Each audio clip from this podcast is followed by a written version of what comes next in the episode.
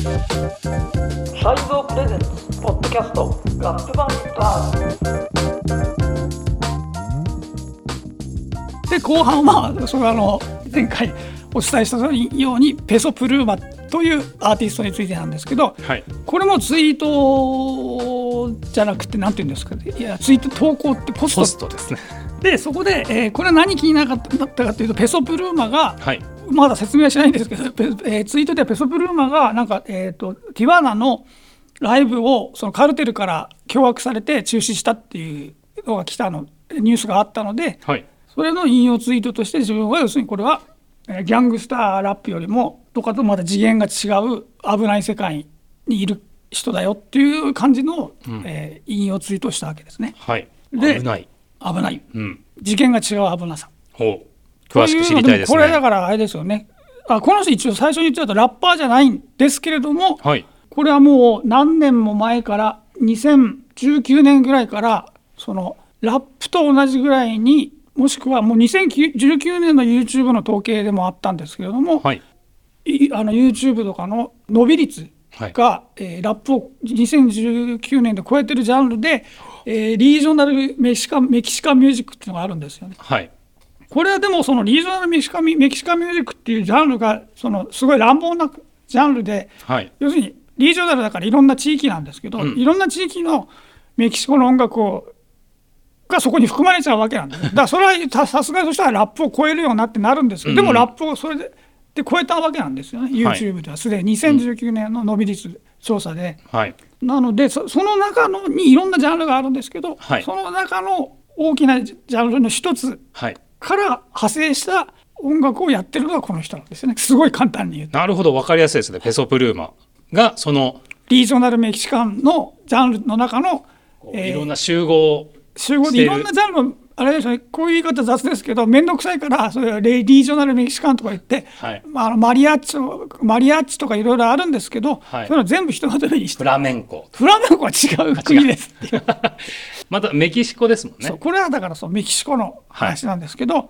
からそのマリアッチとか、はい。えー、あとコリードとかっていろんなジャンルがあるんですけどコリード、うん、その中のコリードっていうジャンルの、はい、えー、アーティストですね。とりあえずその大きく分ければ。コリードがまた、えー、サブジャンル化されていろいろそこから分かれていったり、はい、歴史的な変遷があるんですけどそれのだから一番新しいのがこのペーソプルーマっていう人なんですね。へえコリード。コリードまああれですよね。なんていうストーリーテリングもの的なそれこそフォークみたいなフォークフォークスタイルのストーリーテリングものみたいなギターを弾きながら弾き語りで。へじゃあ。要するに昔の英雄だの何伝説的人物とかあとまああれこんな大事件があったっていうのを物語るようなのが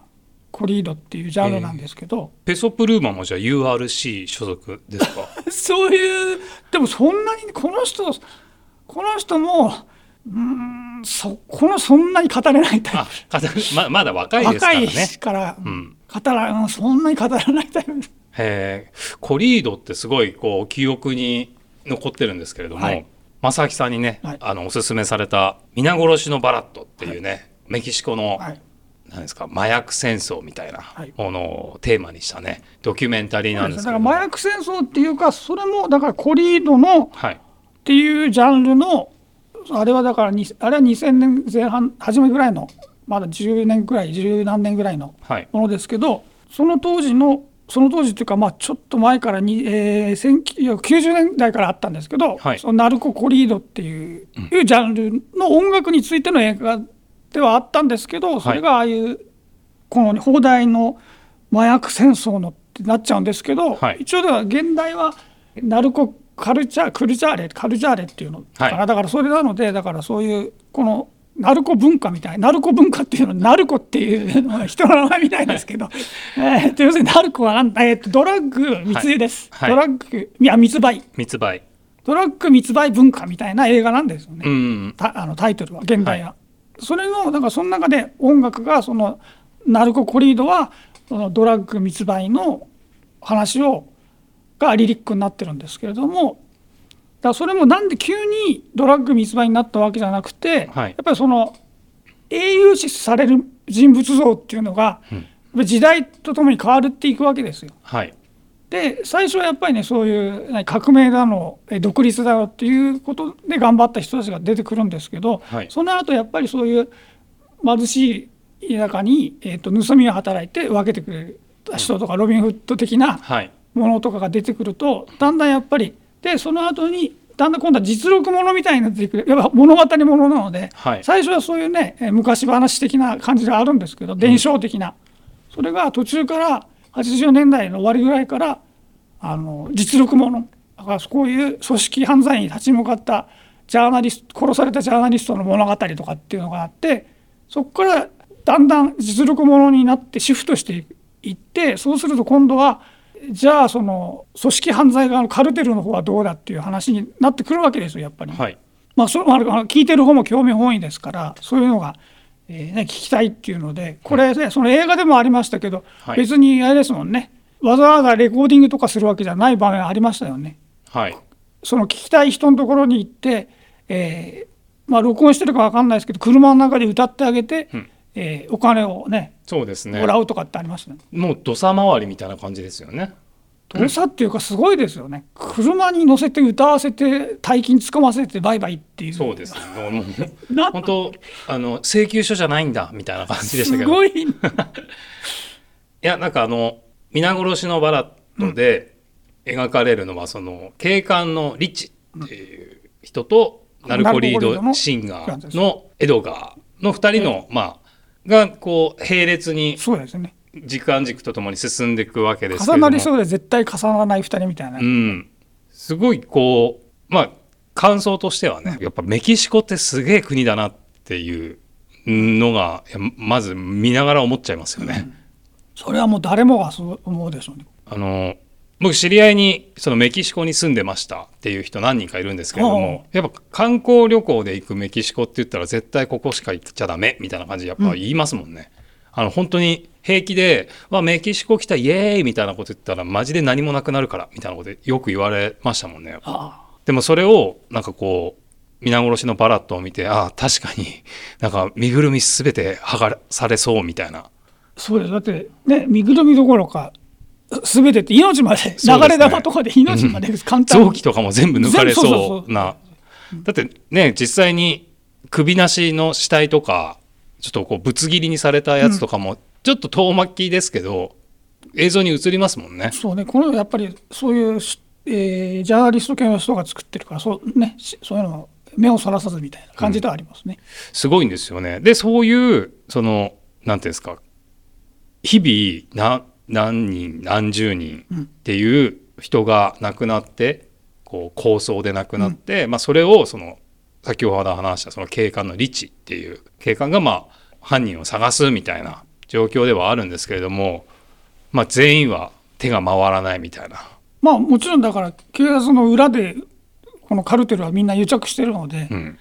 絶対捕まらないどんなにその人が頑張っても捕まらないようになってるっていうのはもう、ね、大前提があるんですけど。お前に正義はあるのかみたいななんかねそういう問いみたいなところもありましたけれども。でそういう実際メキシコでこんな凄惨な殺人事件が起きてるんだっていうのを歌ってるのが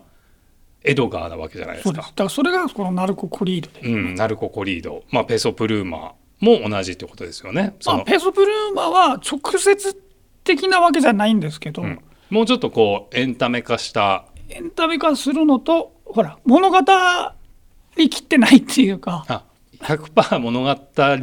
物語れてない。そうそうそう。だからそんなにこの、ね、映画に出てくる人は完全に物語調ので歌っちゃってますけど、うんはい、これはナルココリードとすると、はい、もう一つこの2010年代だとトラップがねトラップはどこでも日本でもどこでも本当に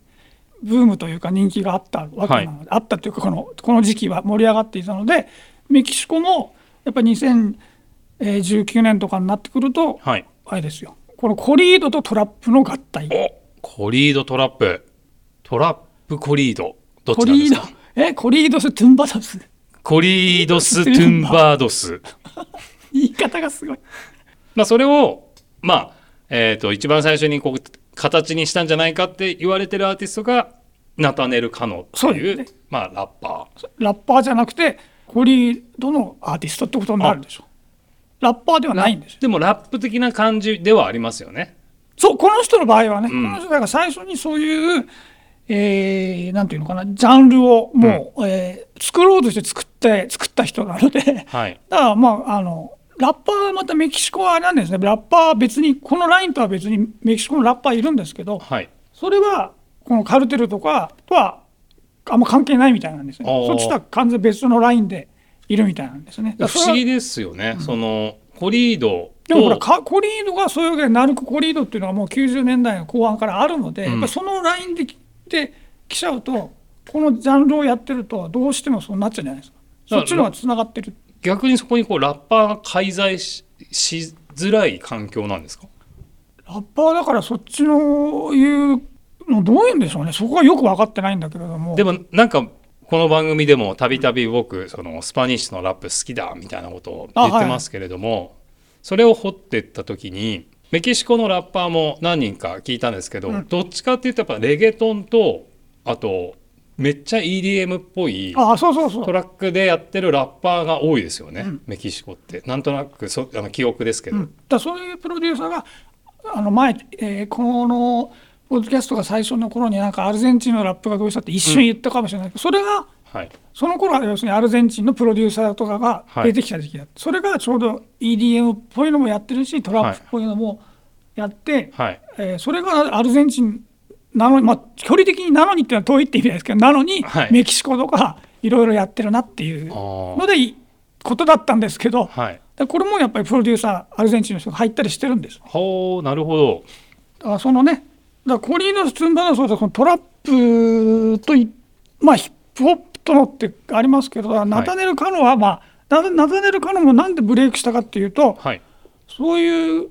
新しいジャンルを作ったからじゃなくてじゃなくてバッドバニーにフックアップされてリミックスでバッドバニーが入ったおかげであっという間にこうこういう人がいるっていうのは広まったわけなんです。なるほど。さすが世界のバッドバニー。そうです、うん、このだからスペイン語ジャンルは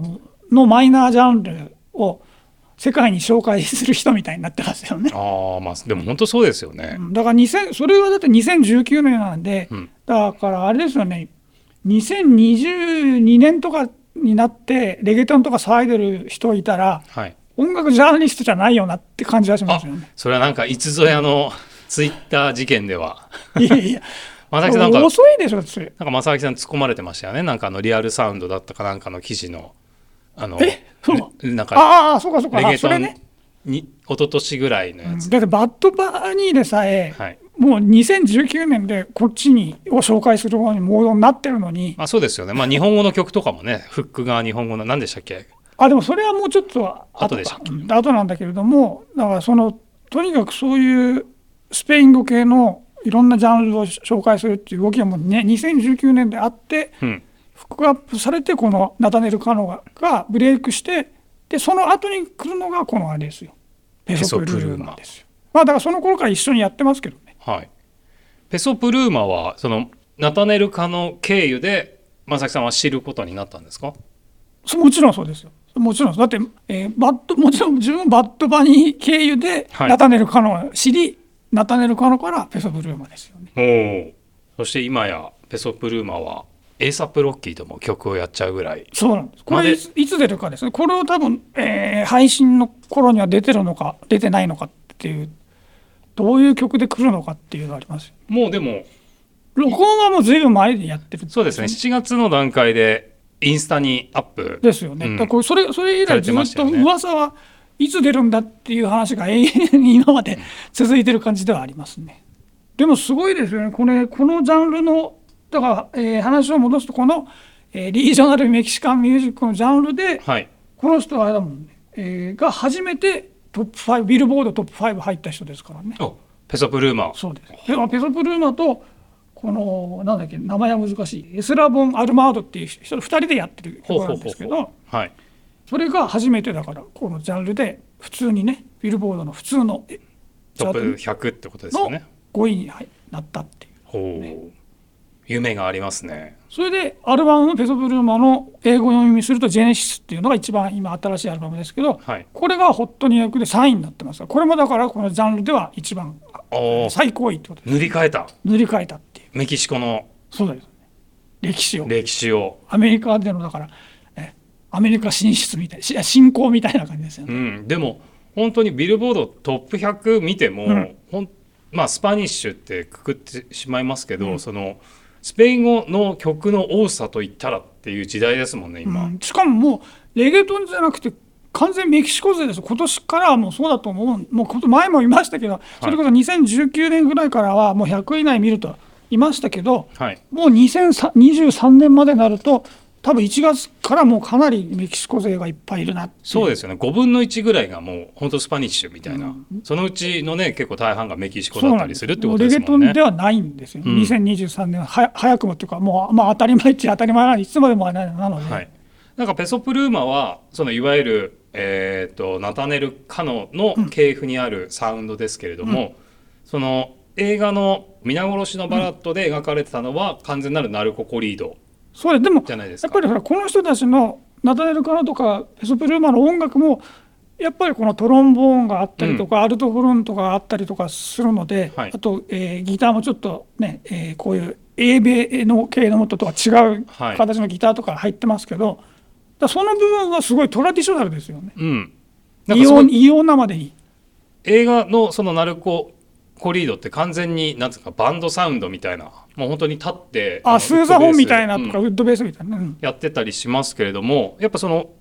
この人たちもそうそうですよね。基本的にはね。しかも映像でもその、うん、なんていうんですかトロンボーンとかや、ね、楽器体をきちんと映したりしてるじゃないですか。だからそのバンドサウンドっていうかその楽器に対するリスペクトがきちんとあるサウンドなのかなっていういやだからそれはジャンルに対するリスペクトなんじゃない？ジャンルと,、えーと、自分たちがメキシコ人だっていうアイデンティティアイデンティティで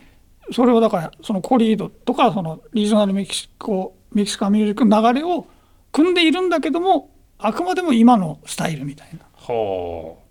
なるほど。多分それはなんでそんないうのが出てきたし受け入れられるようになったかっていうとやっぱりそういう多様性とかがこの何世代っていうんですか Z 世代ですか、とかっていう笑っちゃいけないんですけど、はい、えー、くくっちゃいけないんですけど、はい、だからそういうそうくくっちゃいけないんですけどそれの世代になると多様性がに対しての感性みたいなのがその前とは違うのでそのままの形で受け止められる人も出てくるし、うん、えー、そのままで生きたいそのまま表現したいっていう人も出てくるので多分そのタイミングもあって、はい、この今ペソプルーマっていうのがが聞きやすくなってきたのかなという。まあ、彼まだ若いですけれども、うん、これからどんどん、まあ、こうスターダム駆け上がってるわけじゃないですか、うん、今、うん、多分。次の作品とかは。ねチャートも1位。かもしれないですね。初登場首位みたいなふうになるかもしれないですけど、うん、そうなってくるといわゆるそのコリードストゥンバードス的なまだ未熟な感じじゃないですかそのリリックの内容が。それはもっと磨かれていっていわゆるそのナルココリード勢のあのリアルな戦争じみた。戦争じみたってリアルな戦争の内容になっていくってことなんですかね。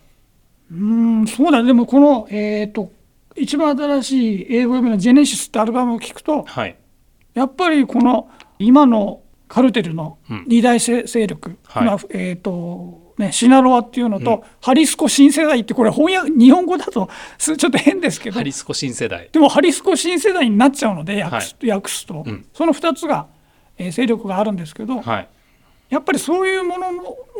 名前出してるんですよねこのアルバムから、そのメインでは出てこないし、うん、なんかそういうのでドンパチやってる状況とか、はい、そのナルコ・コリードスとか首切ったりなんだりもうギャングスターラップどころじゃない凄惨な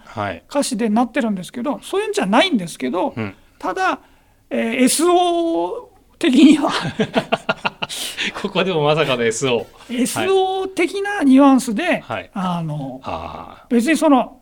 なんていうのかこれ要するにあのギャングのなんていうのかなどっち側についたら得するとかっていう世界じゃないと思うんですよ。もうこういうメキシコみたいになっちゃうと、うん、全部持ち上げとかないと、はい、どこで何が起こるかわからないっていうので、うん、えー、なのでそういうものがちょこちょこって必ずどっか出てきてしまうっていうのがあるんで。じゃあもしかしたらペソプルーマが SO コマンダーとか言ってる可能性も。あだからハリスコハリスコ新勢力みたいな。そういう あ言ってるんですよ。言ってるんですけどだから、はい、えー、なんていうのかな。それがあそうか。それがそのナルコス・コリードスみたいに展開するかっていうと、はい、それは多分やらないでしょうね。それやったら殺されたりしますから今度はね。だからそのナルコ・コリードの出演してるその映画に出演してるアーティストの楽曲の和訳とかを見てみると、うん、まあ、映画自体の和訳もそうだったんですけどあの日本のラッパーが書いててもおかしくないリリックではあるんですけど、うん、本当にリアルで行われてることなんで、うん、そのバズーカで頭を吹っ飛ばしてやるぜとか、本当で本当にやってることだから、ね、俺は殺しに目がないぜとか言ってるんですけど本当に殺してるじゃないですか。だから象徴とかじゃないかね。本当怖いなこのジャンルって。しかもなんかすごいこうメロディアスに歌ってるじゃないですか。歌い込んでるっていうか歌に入っちゃってるとか。そうなんです。なんかちょっと演歌的ないやでも演歌そっちでしょ。いやいやでもそうだとそう。このだからコリードコリードってジャンルが、うん、まあ、どっちかっていうとそれでしょ。ですよね。でその女性ファンとかが真っ赤な花束持ってきて「素敵みたいな感じで、うん、もう私のためにも歌ってみたいな感じで、で若い女の子はマフィア最高ギャング最高みたいな。カルテル最高、うん、カルテル最高。だからそこその部分がやばい部分っていうかそれがズンバドスの人たちは交代してるっていうか、うん、背景には間違いなくあるからねそこの人だから、はい、しそういう最新アルバムでも名前がちょこちょこ出てきてるのでだからそれは切れないんだけれども、うん、そのナルコ・コリドスみたいなもろな展開には多分なんないんじゃないかな、うん、でもその、ね、実際に自分の家族を失った、殺された親族とかが、まあ、警察に訴えてるシーンとかも映画であるじゃないですか。なんかそういう人たちは実際に被害に遭った人たちからしてみたらナルコリードのリリックとかって冗談じゃねえよって、うん、ふざけんじゃねえぞってなっちゃうじゃないですか。でもそれがちゃんと共存してる国ってすごいなって。踊ってる若い人たちみたいな、片方はめちゃめちゃブチギレて警察何やってんだ戦争起こすぞみたいなことを言ってるけれども片やその曲そういう描写で殺されてる曲を聴いてめっちゃ目をハートにもうランランと輝かせている人たちもいるっていうすごいなって。なかなかこう日本では見れない光景ですよね。えこれ映画でもだからこれがまだあれはちょっと何年か、えー、10年ぐらいも前の映画になっちゃうのか。8年ぐらい前の映画なんですけど、だからその中で、えーね、このコリードナルココリードがこれからあのラップとかヒップホップを抜かすぜっていうふうにまああれは要するにメキシコで作ってないんですもんね。あれメキシコにいると危ないっていうのは分かってるので、ね、アメリカ側にで作ってますもんね、うん、みんなね。それで作ってアメリカでも要するにメキシコ系の人たちを対象にもうヒップホップを抜くんじゃないかっていうのをその言ってます描かれ方でしたよね。描かれ方し言ってる業界の人もいて、確かにその90年代ぐらいにもソニーとかそういうところが動いたんですよね。そういうものにね。ただその後もそういうわけで全面的に放送禁止になってるので、うん、あれはまあ禁止になりますよね。ただ一方ほらそれと時代が、えー、近づいてこっちに近づいてくるとデジタル化が進むので、はい、とかオンライン化なので、うん、そうすると別に YouTube でも何でも配信でもえぐいものがどんどん普通に聞けちゃう。そうです、ね、になってますから。うんまあ、R18 がついていたとしても普通に聞けるってことですもんね。ねだからそうなっちゃうと、むしろだからそうなると逆にこのナタニル・カールとかペソプルーマは、それをやらなくても良くなってるのかなっていう気もします。あなるほど、まあ、住み分け的な。そうそうそう。だから、えーと、無視はできないけど、うん、もうちょっとなんていうのかな一般向けっていうのかな。一般向けコリード。一般向け一般向けコリードだからむしろ、えーとトラップの要素とか入ったちょっとだけ入ったり、まあ、サウンド的にはどうかなっていうので、はい、むしろこのね、えー、っと2人でやってる PRC って曲かな。これはすごいリリックも簡単すぎるんですけど、はい、結局そのウィードの売人で、えー、いっぱい顧客がどんどんついてきてでもうこの道に突き進むしかないみたいなっていうだけの曲なんですけど、はい、それとかのだからそれ内容だよね。内容がトラいわゆるトラップに近くなってるのかなっていう。うん、ああなるほど。リリックの内容もそのトラップっていうジャンルの方にそうそうだからそうそうそうだからなんていうのそのカルテルとかのことじゃなくてあのもっと小小規模、はい、かなり小規模な零細な方の人たちのカルテルに比べるとだよ。まあそうですよね。まあそのエンタメにより近づけていっているってことですよね。そうですね。でえー、逆にそのナルココリードの方はヒップホップでいうとシカゴドリルとかに近いです。要するに殺してやるみたいな。はいはいはい。まあちょっと違うちょっと違うか。ただまあその命が完全にやばいっていうのレベルでは、うん、そっちシカゴドリルとかにトラップよりはそっちに近いかなうんうん、確かに。でもそのシカゴドリルとかってやっぱトラックもリリックも攻撃的じゃないですか。ああそうだよね、うん、でもやっぱコリードって全然全然攻撃的じゃない。むしろなんかこう優しい 雰囲気なんでそこはまたちょっと、ね、すごいよね。そこもすごいなっていうのはあるよね、うん、怖いですよね。ものすごい優しい顔で殺してくるみたいな。すごいもんね。本当に凄惨な火事だから、うん、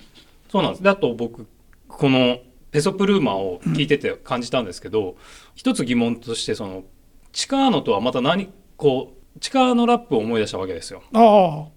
なんかこう関連性っていうのはあったりするんですか？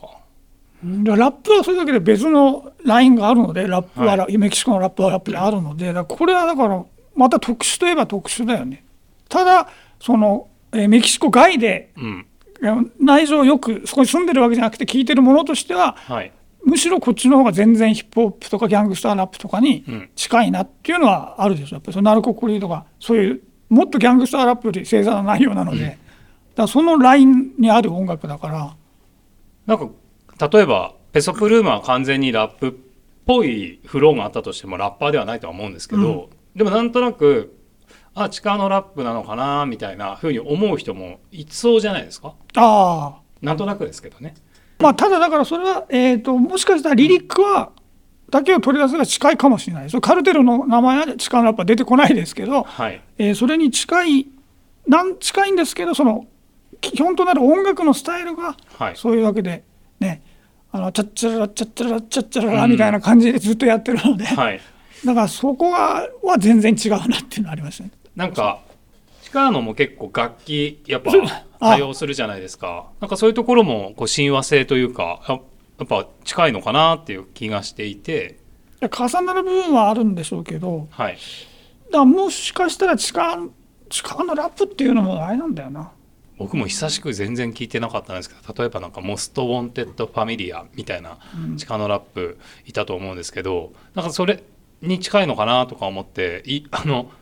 調べてみたんですけどあでも基本的に言ったらアメリカの人たちだから、うん、そそうするとやっぱり違うわけですよ。まあそうですよね。地域が違うっていうのはあるとは思うんですけど。いやそれはねなん隣同士ではありますけどその、ね、はい、でこのペソブルームが美味しいのは結局だからそういうなんていうのかな。ほらラッパーとかだとあラッパーが入フィーチャリングみたいになるけれども、はい、この人は他のリージョナルメキシカンの他のスタイルのもっとロマンティックなバラードとかでもフィーチャリングが入っても大丈夫なわけですよ、あのスタイルなので。はい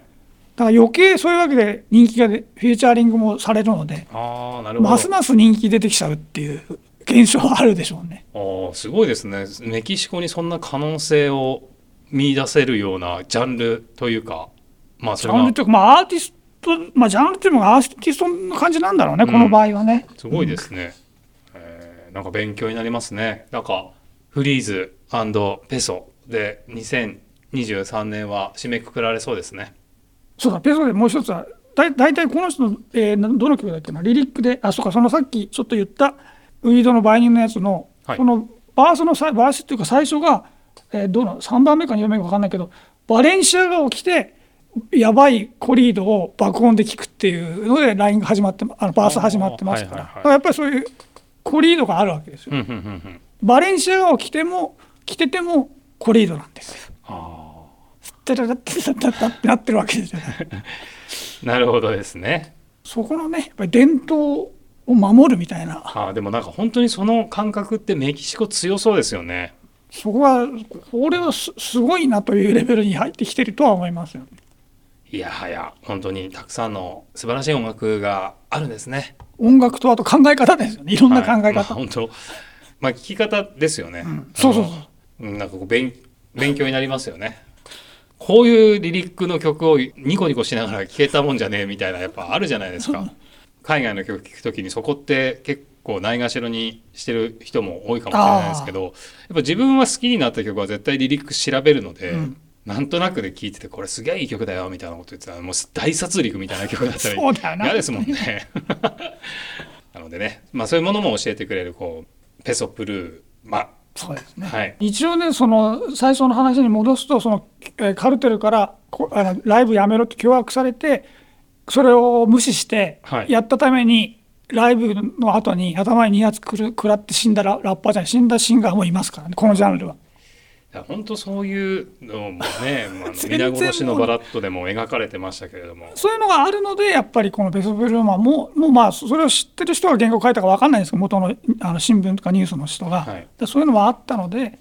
それだけやばいですよっていうそのギャングスターラップとはまた別の事件でこういうものが進行してそれの発展系。しかもめちゃブレイクしてるのがベソブルーマンっていうことですね。すごいですね、まあ、前半のフリーズ・コルレオンは反ユダヤだとかそういうことでまあ当たり屋的かなんだかって。当たり屋なのか否かっていうところもありますけれどもやっぱこうまあとっつきやすいところがあるっていうのは間違いないとは思うんですけれども、うん、まあなんか昔とはまた違う売れ方ですよねやっぱ。そうだよね確かに、うん、やっ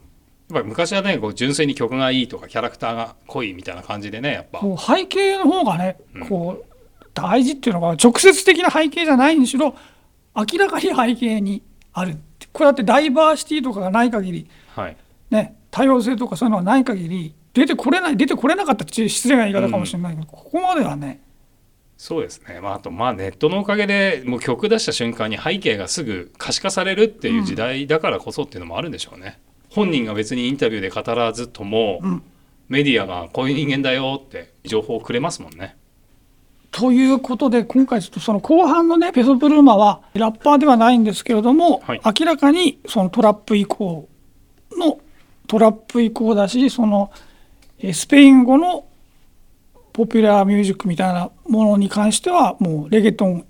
以降の大きな流れではある人なんですけれども、はい、ね、本当はだから、ね、メキシコのラップををもうちょっとここで絡め、まあ、でも話が長くなっちゃうんであれですけれども、はい、まあ、そういうペソプルーマみたいな人がすごい人気ですよっていうのでねその人気の背景みたいなのがこういうものがありますという話でした。後半は、はい、じゃあ後半のプレイリストはもちろん、後半のプレイリストはもう作ってありますけれども、はい、フリーズ・コルレオンとペソプルマの関連曲ですね。だからクリーズ・コルレオンの方はあそうか両方そうです両方そういえば問題リリックっていうか そうですね。そういう箇所があるものが、えー、20曲ぐらいに並んでますね。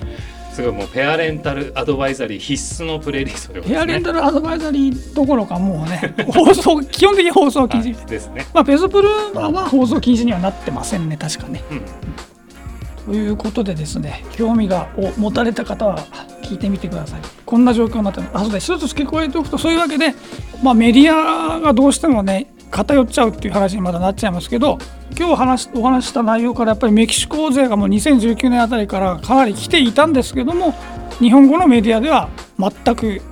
報じられずに k p o p がすごい全米制覇ってなってますけどいやこういうのも同時に進行していましたよっていうことで記録をしておいてもいいのかなとは思います。はいということでですね、はい、今回も、え最後までお付き合いどうもありがとうございました。